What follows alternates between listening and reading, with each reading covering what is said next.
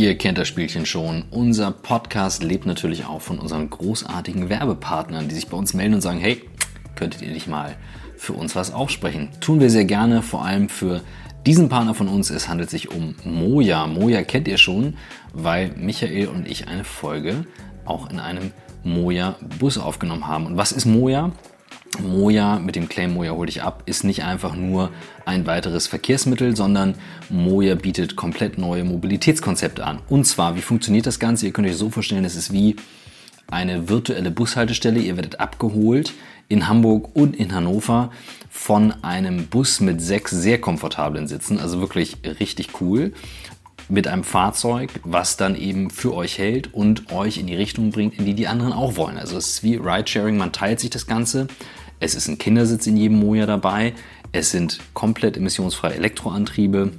Man fährt also sehr ruhig, sehr entspannt, hat WLAN dabei, USB-Ladestation, viel Platz für Gepäck, wenn man es dann eben möchte und kann dann eben auch gemeinsam zusammen irgendwo hinfahren. Und das Ganze findet ihr als App im App Store, könnt ihr euch runterladen, dort einfach Moja, M-O-I-A eingeben oder ihr geht auf die Website moja.io und findet dort alle weiteren Informationen. Also, das Ganze neu in Hamburg und eben seit 2018 auch schon in Hannover. Einfach mal buchen, gemeinsam fahren, ausprobieren und äh, jetzt viel Spaß mit der neuen Folge On the Way to New Work.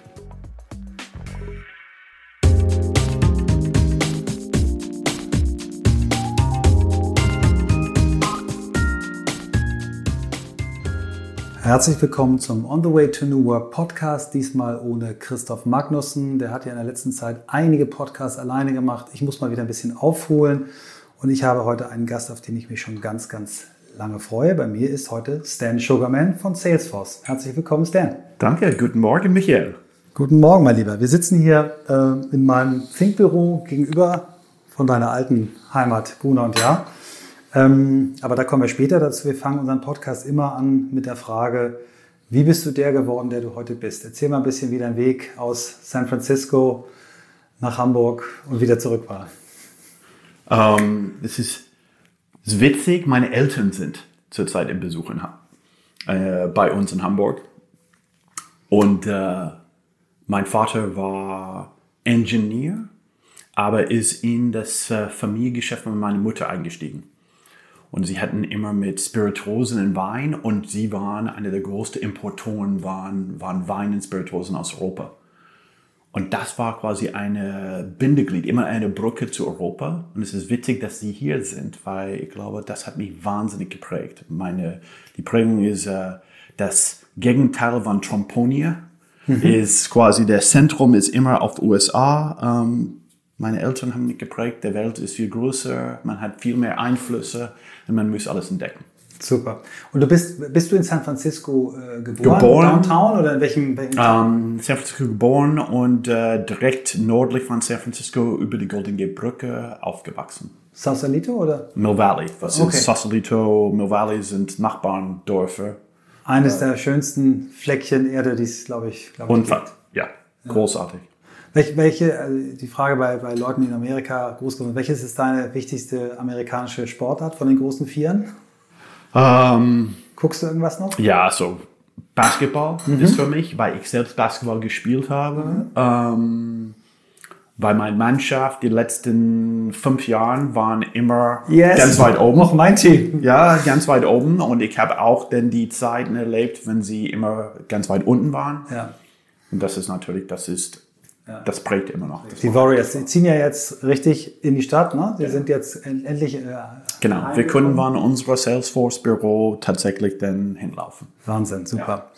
Wie bist du, was hast du studiert? Wie bist du, wie bist du ins Berufsleben gekommen? Wie bist du nach Deutschland gekommen? Ähm, studiert Geschichte mhm. ähm, und eigentlich eine Mischung von Geschichte von äh, Antiken Mhm. Also viel mit, also das sollte nicht komisch klingen, aber Kriegsantiken, also mhm. wie haben quasi Verlagerung, Bewegung, Logistik, ähm, hat mich sehr interessiert.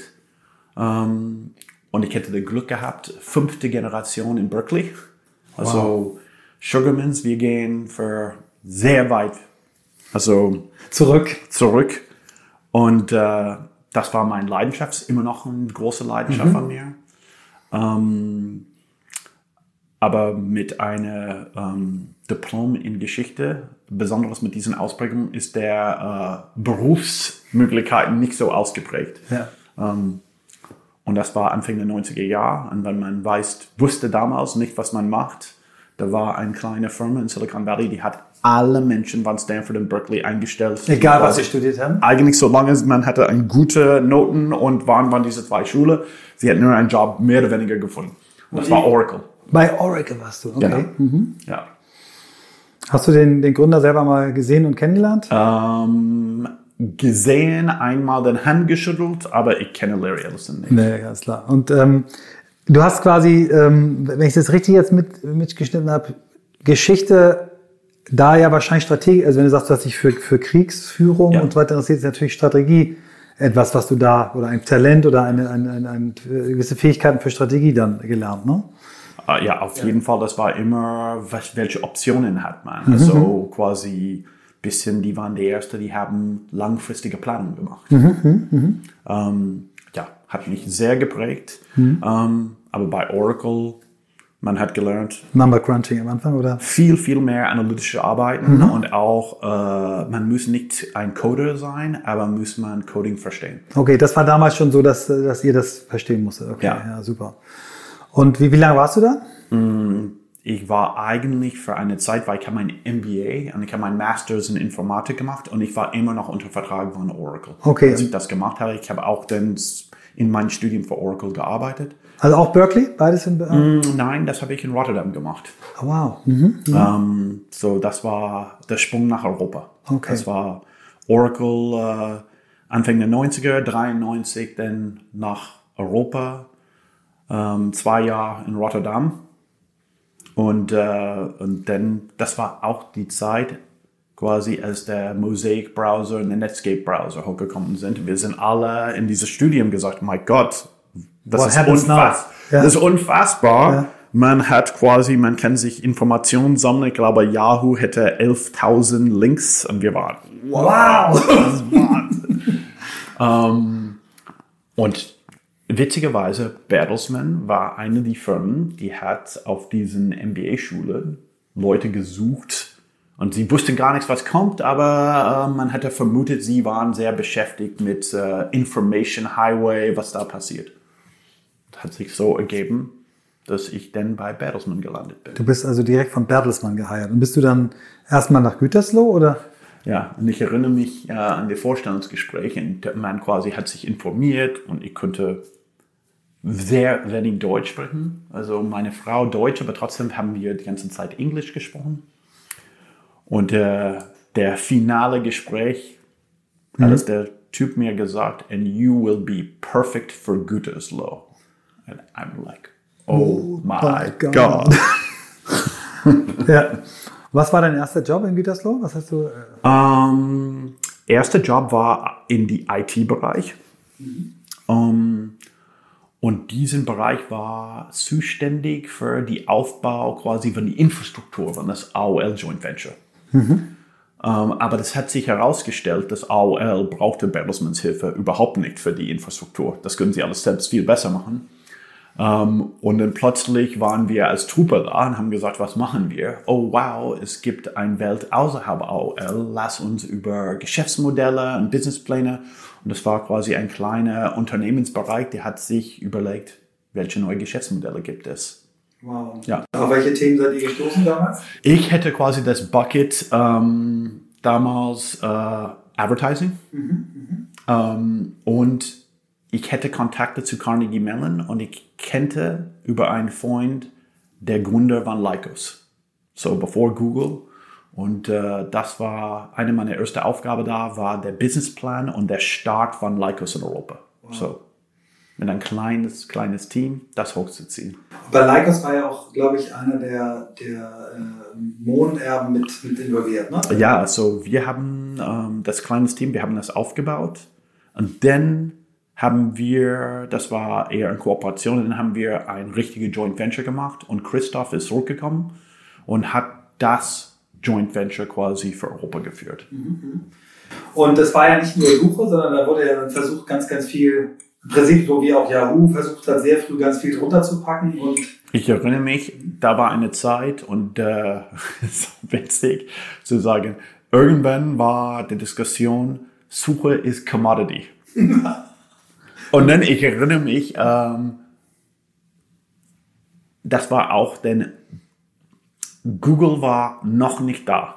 Aber dann plötzlich ist irgendwie Google hochgekommen und äh, ganz viel von diesen Anbietern haben gemerkt, Suche ist überhaupt kein Commodity. Äh, War, hat, war Google denn die, die erste Suchmaschine, die es geschafft hat, äh, sponsored Links zu machen oder habt ihr das auch schon gemacht? Nein, nein, das ist eigentlich äh, Overture hat das aufgebaut und Yahoo hat diese Firma gekauft. Aber Overture war die erste, die hat Sponsored Links und ähm, ich habe Google eigentlich in meiner AOL-Zeit getroffen über die Netscape-Akquisition. Ganz viele Netscape-Leute sind zu Google und Google hat ihr Geschäftsmodell. Also ich glaube, sie haben nur auf Suche und haben über die Monetarisierung gesagt, hey, was Overture macht da, das macht total Sinn.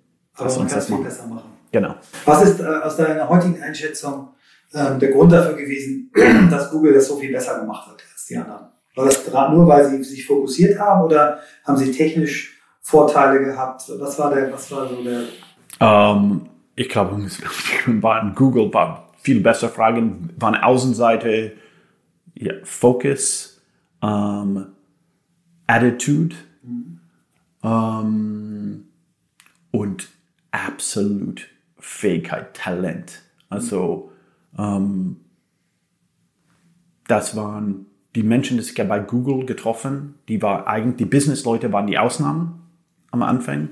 Ähm, und meine Erfahrung mit den anderen Tech-Firmen ist, die, die Techies, also die Business-Leute eigentlich waren die Mehrheit und die Techies waren die Minderheit. ja, und da war es genau andersrum. Genau. Das ist ganz spannend. Ich habe ähm, auf meinem, ich glaube, ersten Silicon Valley Tour, die ich gemacht habe, ich habe das jetzt, glaube ich, fünfmal gemacht, ähm, haben die uns erklärt auf dem Google Campus äh, in Mountain View, warum das ein Campus geworden ist und warum es nicht einfach Bürohäuser sind. Und die haben gesagt, sie haben sich damals als Anfang der 90er, als sie, als die, oder Mitte der 90er, als, als sie wussten, okay, wir werden ganz schnell sehr viele schlaue Leute brauchen müssen, haben die sich gefragt, was, was, was suchen wir eigentlich für Leute und wie wollen diese Leute eigentlich arbeiten? Dann haben sie herausgefunden, die wollen eigentlich im Wesentlichen äh, Ingenieure, äh, die davon träumen, ihr Leben lang an der Uni zu sein.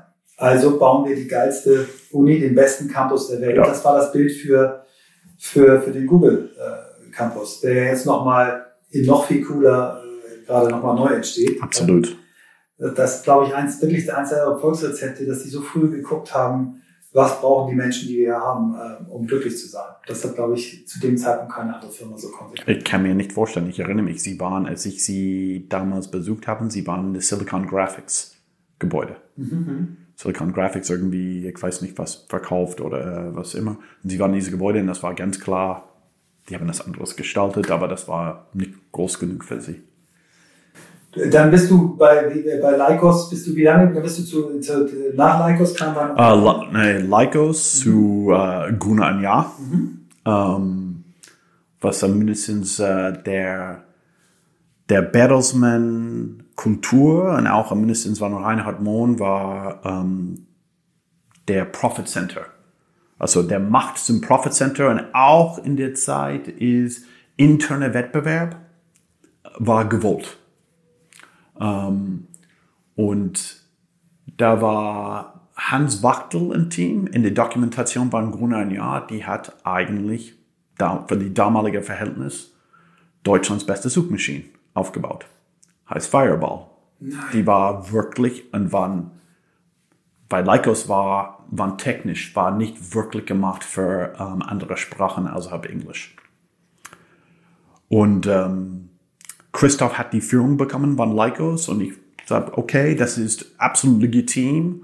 Und äh, damals Gerhard Schulte hin und Hans Wachtel und Andreas Schmidt hat mich angesprochen zu sagen, hey, du hast Lycos hier aufgebaut in diesem Bereich, du bist jetzt in Hamburg umgezogen, willst du nicht hier uns helfen? Und ich bin zu Gunnar ein Jahr und hat dann geholfen, damals der Online-Bereich, das kleine, mit ganz viel Hilfe waren viele andere Leute äh, aufgebaut und verantwortlich für damals die, das war nicht die erste Online-Vermarkter, aber eine der ersten. Und, und warum ist Fireball dann, hat sich nicht so entwickelt? Weil auch wahrscheinlich irgendwann Google alles weggemacht hat, oder? Ähm, das ist immer, glaube ich, you don't know what you don't know. Ja. Ähm, und ich habe gerade, weil der Vater davon war, war Hans Wachtel, ich habe ihn gerade gesehen auf einem Geburtstag von einem, war das ein Geburtstag? Ja, das war ein Geburtstag von einem ehemaligen Kollegen. Und wir haben gesagt, mein Gott, wir haben gekämpft, dass wir der Investantrag für große Server bekommen. Ähm, und die waren, das hat Monaten gedauert von der Vorstand, die, die zu genehmigen, weil sie haben nichts verstanden. Das ist, das hat nichts mit, also sie sind mit das Geschäft, mit die Brille waren ihre Cash-Cow-Zeitschriftengeschäft und haben nicht der Logik, die ökonomische Logik waren Netzwerkeffekt und, und quasi Größenskalierung, die kommt mit das Internet. Und das war der Tod von, von Fireball. Okay, ja. Und äh, damals waren ja die großen Printprodukte wie der Stern und so weiter, waren ja die absoluten Leuchttürmer, äh, große zweistellige Margen, große Meinungshoheit. Also Gunnar Jahr war, war einer of the place to be. Ne? Also wenn es damals Great Place to Work schon gegeben hätte, wären die wahrscheinlich ganz vorne gewesen. In Hamburg sowieso wollte Absolut. hin, aber auch deutschlandweit. Es war eine tolle Kultur. Ihr habt unglaubliche Events auch gemacht, um die Branche zusammenzubringen. Leute bei Gütersloh, dass ich quasi ab, quasi intern abgeworben war, die haben mich alle beglückwünscht. Sie haben gesagt, das ist bei Bertelsmann, das ist der Gipfel. Das war die Cash Cow von Bertelsmann. Das war wirklich, also, und unfassbar Menschen, Axel Gans und, und Rolf Wickman und Gerhard Schütti-Hin. Das war wirklich die Koryphäe in ihr Geschäft. Und sie waren wirtschaftlich wirklich am Gipfel. Das war beste Ergebnisse und wir waren in diesen äh, New Economy Hype. Und Ja. natürlich, das war hier, ich war kleine in einem kleinen Spielplatz. Das war, ah, das, das Internet, irgendwie, sie machen etwas da.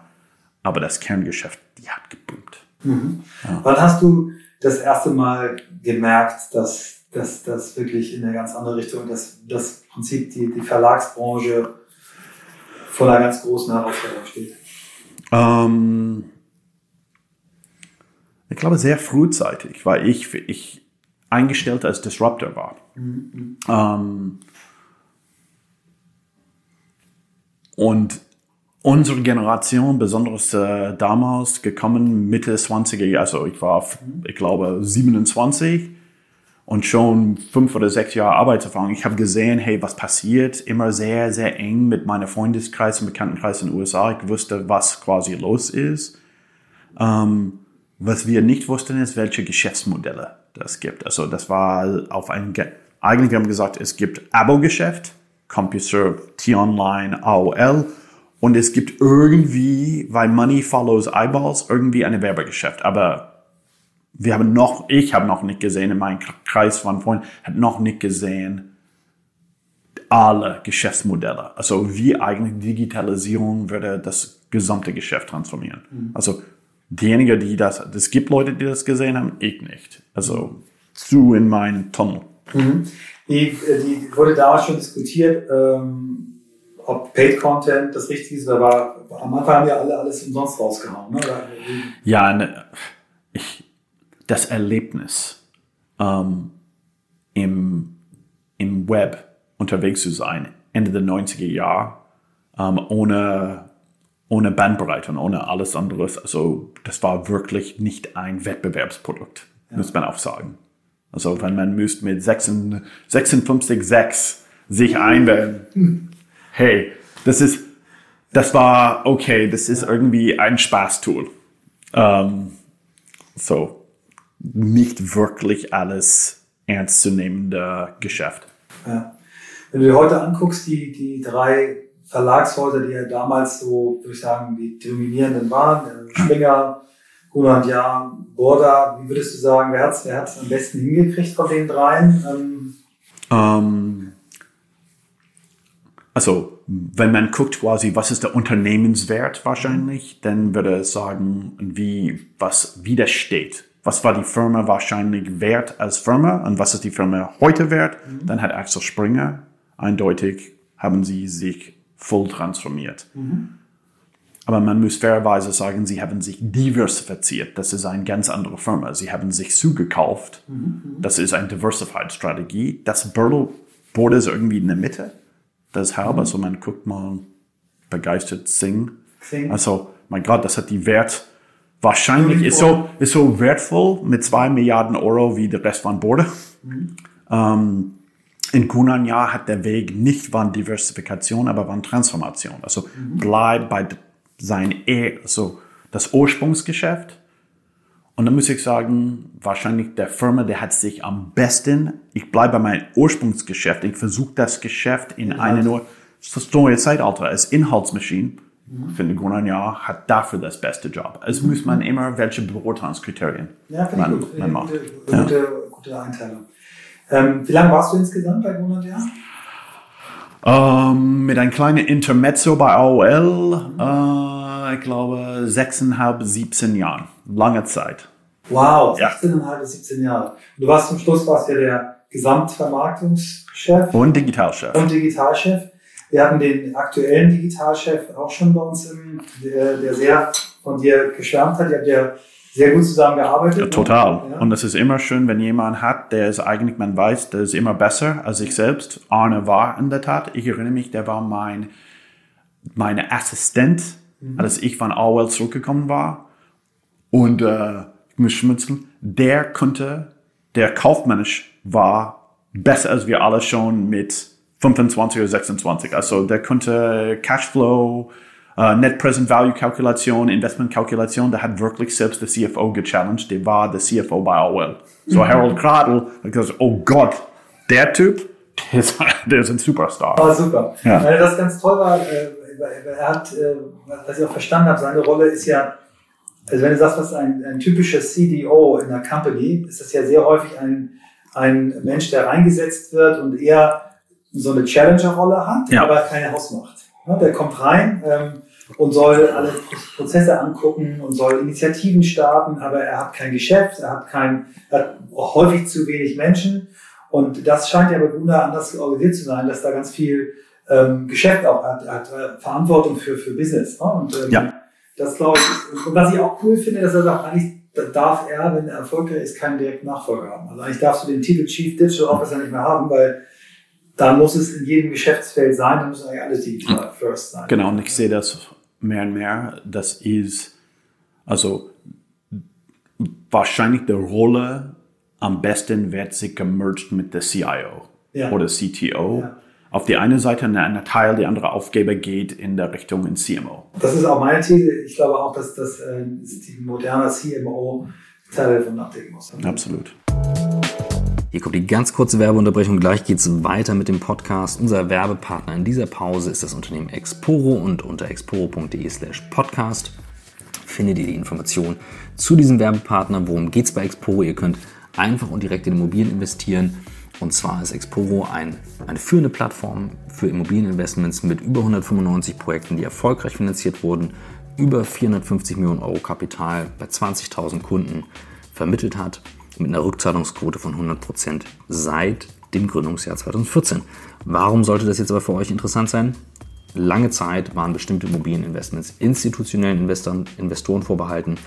Das eröffnet Exporo jetzt eben als, auch als Markt für Privatanleger. Zum einen eben kurzfristig und fest verzinst an eben sehr renditestarken Immobilien, wo man vorher sagte, okay, ich muss mich damit auseinandersetzen, ich muss irgendwie eine eigene Firma dafür gründen, wie auch immer. Und zum anderen könnt ihr euch eben auch direkt an Bestandsimmobilien, zum Beispiel im Exporo-Bestand, beteiligen und erhaltet quartalsweise Ausschüttungen aus Mietüberschüssen und eben natürlich auch dem Immobilienwert, an dem ihr beteiligt seid. Durchaus also interessant, wer eben sagt, ich möchte digital, direkt und gebührenfrei investieren, ohne großen Stress, der sollte sich mal exporo.de slash podcast anschauen. Mit dem Gutscheincode Podcast bekommt ihr auch noch 100 Euro für das erste Investment. Und jetzt viel Spaß mit dem Rest der Folge On the Way to New Work. Nach 17 Jahren sich nochmal komplett neu zu erfinden, das war jetzt einem Zeitpunkt, wo auch bei Grunert Jahr generell nochmal ein, ein Wechsel stattfand von, von Bernd Buchholz und Thorsten Jörn Klein und Co. hin zu Julia, ihrem Ja. Team, Stefan Schäfer und Ja. dort noch der dritte. Ähm, Oliver Radke. Genau. Ähm, und du hast dich dann entschieden zu gehen. Als du mir das damals erzählt hast, bin ich fast ausgeflippt, weil ich Salesforce eine so unfassbar geile Company finde. Wie, wie, hat, wie ist das stattgefunden? Hat dich ein Headhunter angerufen? Hast du dich beworben oder wie bist du um, jetzt rausgekommen? Das war eigentlich komplett Zufall. Ähm, dass ich ich habe gesehen, das ist mein Impact, was ich dachte, was ich meinen Impact machen könnte, bei Gunnar Jahr begrenzt war, nach so vielen Jahren zu sagen. Und ähm, ich habe gesagt, ich habe das Gefühl, und das ist auch ein Challenge, und es ist ein, ich habe nichts viel mehr gelernt. Und das war, aber das liegt nur an, an mich selbst und nicht an die Firma. Das ist keine Vorwurf der Firma. Und ich habe gesagt, okay, ich quasi mache mich auf die Suche, was will ich eigentlich am nächsten machen? Hätte ähm, Christoph Hartlieb, der ist mein ehemaliger Mitarbeiter, ein Freund geworden, der ist auch Headhunter und der hat quasi mit ihm viel hingesetzt zu sagen, hey, du siehst viel, was würdest du eigentlich machen, wenn du in meiner Position wär? Und ich war eigentlich, hätte ein sehr interessantes Angebot, ähm, war eine Firma, der in der Medienwelt ähm, wahnsinnig ähm, Impact hat in den USA und sie wollten eigentlich nach, nach ähm, Europa expandieren. Mhm. Und diese Firma war in der Transaktion beteiligt an einer Firma, die sie verkauft haben an Salesforce. Ähm, und ich bin aufgewachsen mit Mark Benioff und hatte immer ihn als ein jemand, als ich konnte anrufen zu sagen, hey, was ist deine Meinung, was würdest du machen? Der war früher auch bei Oracle, ne? War der war bei Oracle, aber ich kannte ihn vor, also wirklich äh, über Familienverbund. Wow. Und ich habe ihn quasi ein Mail geschickt, hey, ich habe diese Möglichkeit. Und plötzlich ich kriege einen Anruf, sofort. Wir müssen uns sehen. Und ich habe gesagt, hey, was ist los? Ich wusste es gar nicht. Diese Firma der fand sie richtig schlecht. Also ich glaube, weil das war seine schlechteste Akquisition in seiner gesamten Zeit bei Salesforce. Und er wollte mir eigentlich, Namen. Wir, wir, wir wollten eigentlich, dass der wollte mir das sagen, hat mich eingeladen zu einem Salesforce Dinner, ein Abendessen in München mit ganz vielen Kunden von Salesforce und ich war immer noch in meiner Rolle als Gunnar ein Jahr und alle sich vorgestellt und die Kunden haben sich auf diesen Abendessen erklärt, wie Salesforce ihr Geschäft hat sich komplett verändert. Das waren also alles Kunden, die... Alle Kunden, ich habe gesagt, ich bin quasi, ich bin platziert neben Mark und neben meine jetzige Chefin, ähm, der auch im Vorstand gehört, Polly Sumner. Mhm. Und ich war hin und weg. Ich habe gesagt, hey, mein ganzes Leben wollte ich Businesses helfen, quasi neue Kunden zu finden, Vertrieb, ihr Vertrieb zu verbessern. Ähm, und er sitzt da und noch nie hätte ich eine Veranstaltung, wo meine Kunden sind quasi aufge... Und sie haben gesagt, ohne euch wäre mein Operating EBIT nicht so gestiegen. Ohne euch hätte ich nicht diese neue Geschäftsfeld back. Und ich habe gedacht, sie ich gucke quasi Polly und ich sage, die werden bezahlt. also das kann nicht sein. Da war jemand von Chopin und da war jemand von Königin Bauer und da war der Coca-Cola-Chef von Deutschland der hat gesagt, hey, mit Salesforce, wie haben Sie die Coca-Cola Butler quasi von einem absolut schlechter Performer zu Top-Performer in Gesamteuropa mit das klassische Sales, Service, Marketing. Und ich glaube, das ist unfassbar. Und ich glaube, Polly hat gesehen und gesagt, ja, das ist richtig cool. Und nach dem Essen hat Mark und Polly quasi mit mir gesprochen und Mark sagt, und dann guckt er und sagt, ich habe eine viel bessere Idee nimm das Angebot nicht an, sie sollten zu uns kommen. Und Polly wird dich morgen anrufen. Und ich habe gesagt, das ist wahrscheinlich, das ist typisch, ich als Army, typisch äh, oberflächlicher Army. Das sagt er nur, um quasi nett zu sein, aber tatsächlich, 8 Uhr morgens klingelt mein Handy, wir müssen reden. Das Und so ging die Geschichte. Bevor wir gleich ja. deinen, deinen Weg dort äh, nochmal beleuchten, vielleicht für die, für die Hörerinnen und Hörer, die Salesforce noch nicht kennen, äh, mal ganz kurzer Eindruck von mir. Ich war äh, im letzten Jahr zum ersten Mal äh, mit einer Gruppe von, von äh, Agenturchefs und Kunden bei euch im Headquarter. Du hast das freundlicherweise mit organisiert und war, warst ja auch Teil der Veranstaltung und wir haben einen Tag bei euch in einem neuen Tower verbracht.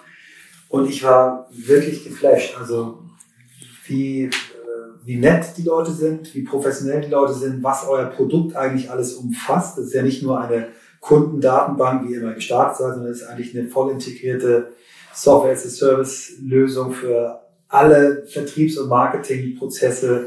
Einige Leute sagen sogar, du kannst damit deine ganze Firma steuern. ne? Wie, wie, Tun wir auch. ja, wie Thea Töpfer zum Beispiel, der, der als, er, als er Facelift gegründet hat, das war unser erster, Ja. Thea war unser erster Podcast-Gast, der hat erzählt, ja, wir haben, als wir, als wir ähm, Facelift, das ist auch eine Software-Company, die, die eine Software für, für Social Media macht, als, als wir gegründet haben, das erste, die erste Software, die wir eingeführt haben, war Salesforce, zu zweit. Ne? Und der steuert alle Unternehmensprozesse bei Facelift darüber. Und ähm, was mich dann aber eben auch besonders beeindruckt hat, war auch die Art und Weise, wie ihr äh, euer Produkt auch nach innen einsetzt, um eure Mitarbeiter als Kunden zu begreifen. Ne? Und der, der Lohn, den ihr ja dafür habt, ist, dass ihr bei dieser jährlichen Great Place to Work äh, Studie ähm, auf Platz eins mit globally seid. Ne? Ihr Ja. seid der attraktivste Arbeitgeber weltweit. So.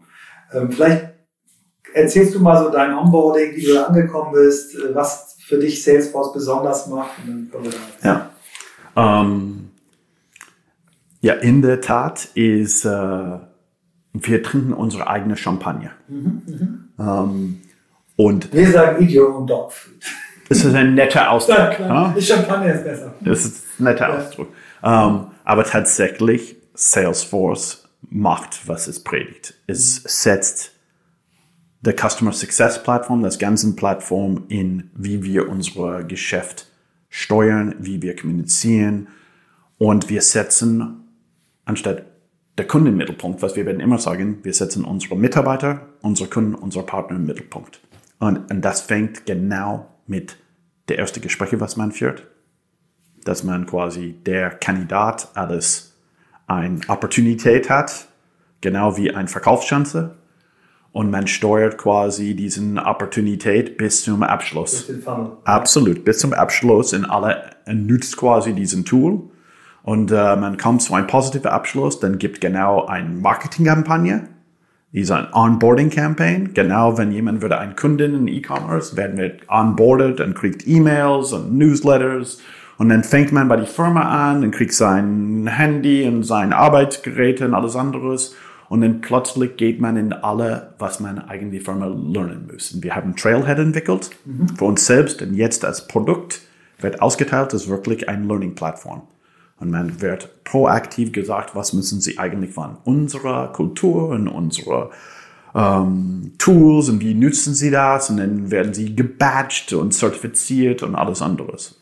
Und was macht Salesforce? Ich glaube auch, ist äh, aus, ist, wir leben unsere Werte.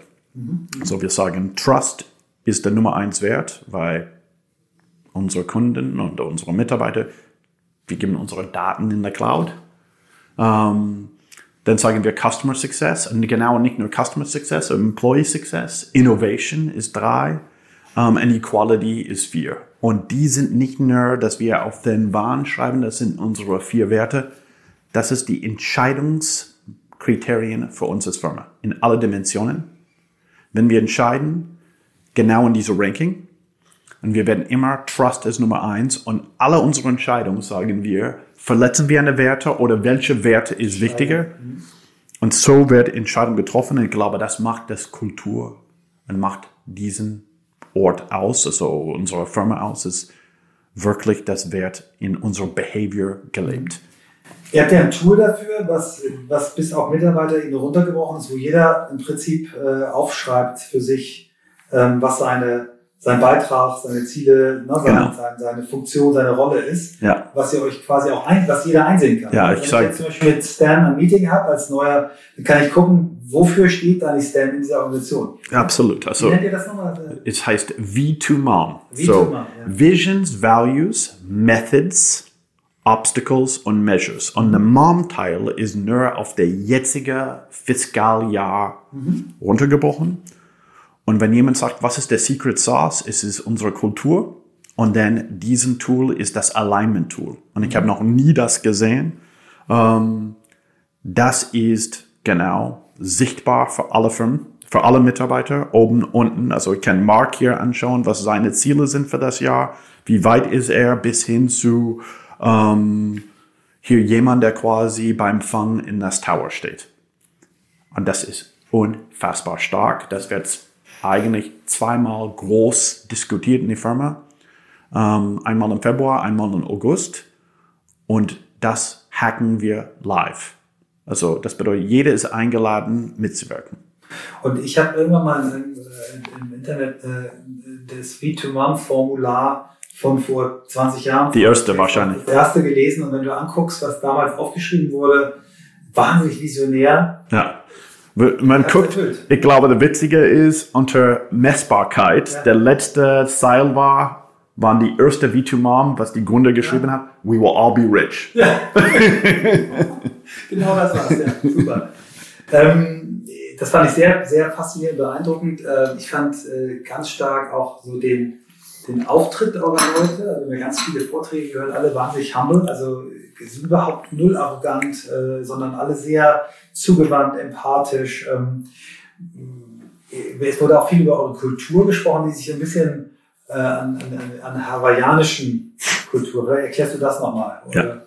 Ähm, ich glaube, das ist nicht nur, dass man quasi Tag und Nacht beschäftigt da ist, aber ähm, klar, Mark ist, äh, war sehr geprägt. Ich glaube, die Idee von, ich weiß, die Idee von Salesforce ist entstanden in Hawaii, wo er ein Haus hat, wo wir uns einmal im Jahr quasi so Management trifft. Das prägt uns und es gibt einen Begriff, das ich finde sehr schön, das heißt Ohana. Und Ohana ist der Begriff für Familie. Und das ist Chosen Family und nicht deine Blutfamilie. Und die ist auch, meine Frau würde manchmal sagen, ist das zu sektenmäßig. Ja. Ähm, aber das ist eine Wahl. Ja. Ich habe eine Wahl, ob ich zu dieser Familie gehöre oder nicht.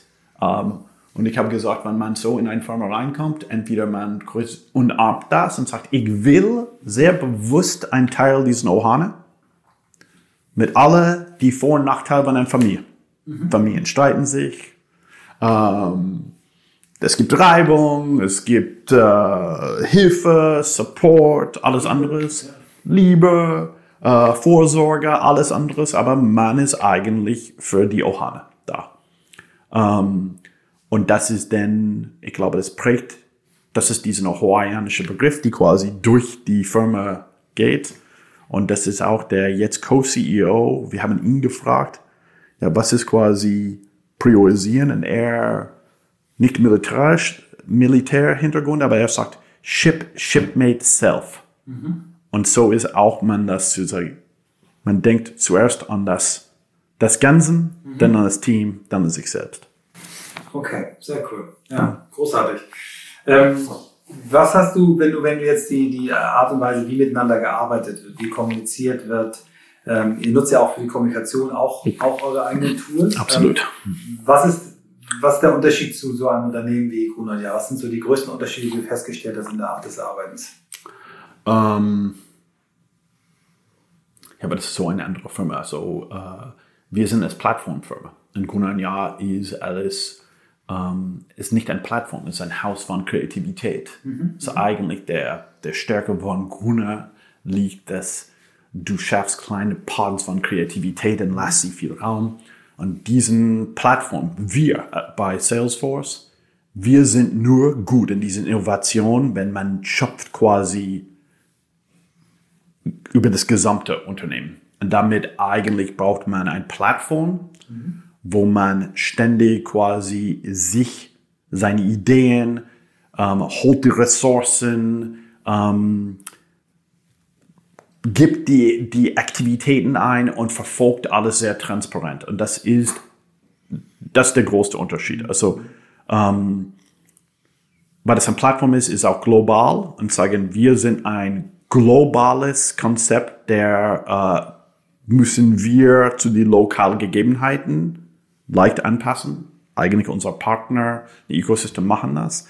Ähm, und Gruner ist ähm, sehr lokal getrieben und quasi ist gestitcht, also die lokale Einheiten. Also ob das Frankreich oder Deutschland ist, so, sie haben also haben eine Finanzkoordinationsrolle und ein bisschen Austausch, nicht viel miteinander zu tun. Das ist ein großer Unterschied. Und der, der, der Art und Weise von Kommunikation ist schon anders. Also das ist, ähm, Salesforce ist irre, irre, irre, wann sein Geschäftsgebaren.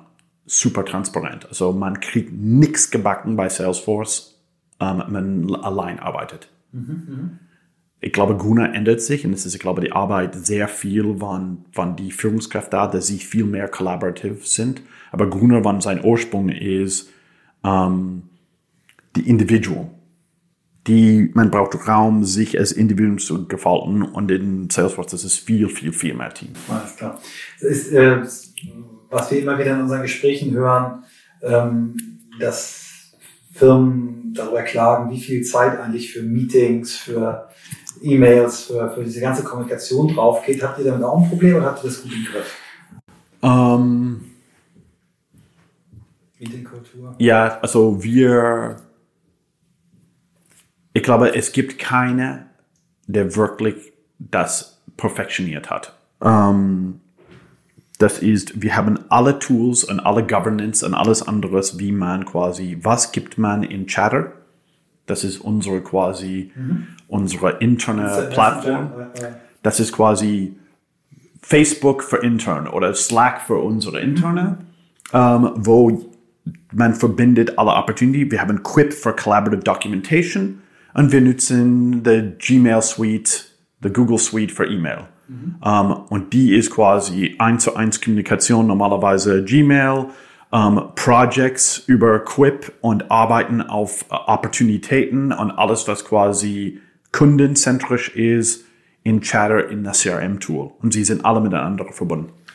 Um, aber trotzdem, hey, wir haben Meeting waren wie jede andere Firma und man müsste auch sagen, und da kommt der V2Mom rein, zu sagen, muss ich an diesem Meeting teilnehmen oder nicht? Mhm. Und man muss, was wir gut machen ist, wir entscheiden sehr gut, was ist ein Entscheidungstermin und was ist ein Informationstermin. Als Firma, da sind wir exzellent. Mhm, mhm. schon mal sehr gut, ja. Wir sind auch sehr, sehr stark in Zeitmanagement und wer macht was bis wann in das man kann sich vorstellen. Also ja, wenn, wenn wir das nicht gut sind, dann ja. ist keiner gut. Ja. Ähm, aber weil wir sind so groß geworden, machen wir auch viele virtuelle Termine. Also mhm. ich könnte von Tag und Nacht im Termin sitzen, dabei sein, alles anderes und man muss sich sagen, okay, äh, wie optimiere ich das? Das ist gerecht für meine Ziele. Ja. So, jetzt ist uns was passiert, was, ähm, glaube ich, in 100, über 140 Folgen genau einmal vorher passiert ist, glaube ich, in der Folge mit äh, Kai Diekmann, dass uns die Batterie alle also, gegangen ist. Hey, ich, das ist eine große Ehre für mich, wenn ich jeden Vergleich mit äh, so ein Es ist auch ein genau dasselbe. Ich dachte, es ist genau dasselbe. Ich war, wir waren damals in dem Gespräch auch so irgendwann im Flow, ja. dass wir nicht mehr kontrolliert haben. Und das war bei mir gerade ebenso. Wir versuchen einfach mal zu rekonstruieren, wo wir waren. Wir fangen mal an bei den, ähm, bei den Büchern, die dich geprägt haben. Vielleicht erzählst du die nochmal. Ja, also ähm, ich sage, hey, was sind die Bücher, die haben mich am meisten geprägt in letzter Zeit? Ich finde ähm, Daring Greatly von Brianna Brown. Wir, das ist witzig, weil bei Salesforce, ich habe quasi Brianna Brown kennengelernt. Unfassbar, wie man mich selbst, seine eigenen Schwächen und Vulnerability umgeht und äh, der Mut, was man hat, neue Dinge auszuprobieren. Um, ähm, Man's Search for Meaning von Viktor Frankl. Um, Ganz wichtiges, großes Buch. Ja, großartig. Ich habe geweint. Das ist so ein tolles Buch. Eine Empfehlung von einer Kollegin von mir. Um, um, Mitch Album, Tuesdays with Maury. Super schönes Buch. Um, großartig. The Boys in the Boat von Daniel Brown. Die ist wirklich, das ist der, der Wettbewerb in mich. Das springt das an. Also, um, Geht um ein Ruderteam, ne? Geht um ein Ruderteam in kann, der Bundesstaat Da ich es jetzt mal gehört habe, kann ich jetzt ja. auch schlau tun. Ja, genau. das, ist, das ist richtig ja. gegen mhm. alle Widerstände. Das, äh, das ist super schön. Ähm, ja, also die, die, die, sind wirklich unfassbar. Und der letzte, was ich äh, finde ich sehr prägend, ist uh, Leadership in Turbulent Times von mhm. Goodwin. Super. Gibt es äh, ein Buch über Salesforce oder über den Gründer, über Mark, was ja, man lesen kann? Ja, es gibt ein Buch und eigentlich, äh, die ist die Empfehlung, dass ich gebe jeder, der ein Vorstellungsgespräch ähm, von uns hat, die sollten das Buch lesen, Behind the Cloud. Um, und das ist quasi der 111 Regel von, von Salesforce. Eigentlich die Entstehen waren, waren Salesforce und was man lernt, ein Startup denn zu einer Milliarden Euro Firma zu machen, Milliarden Dollar Firma zu machen. Wenn du heute einem jungen Menschen, deinen Kindern oder einem 15-jährigen Mädchen oder Jungen äh, einen Tipp geben würdest, worauf sollen sie achten, wenn sie ins Berufsleben gehen, um in diesen turbulent times Ja. zu surviven? Ja, also äh, verlieren nicht der Neugier. Also wir sagen, schau Dinge an mit Beginner's Eyes. Wahnsinnig wichtig. Ähm, Dinge, dass man kann sich immer, immer üben und man wird nie ein perfekter ist, was wir sagen, ist Deep Listening, ist wirklich gut zuhören. Ähm, und den Mut zu haben, genau, wahnsinnig neugierige Fragen zu stellen. Ganz viele Fragen. Ähm, so wird man diesen lebenslangen Lernen immer auffrischen. Vielen Dank, Stan. Ich äh, freue mich, dass wir uns nach längerer Zeit endlich wieder getroffen haben und danke dir sehr für die Zeit. Danke.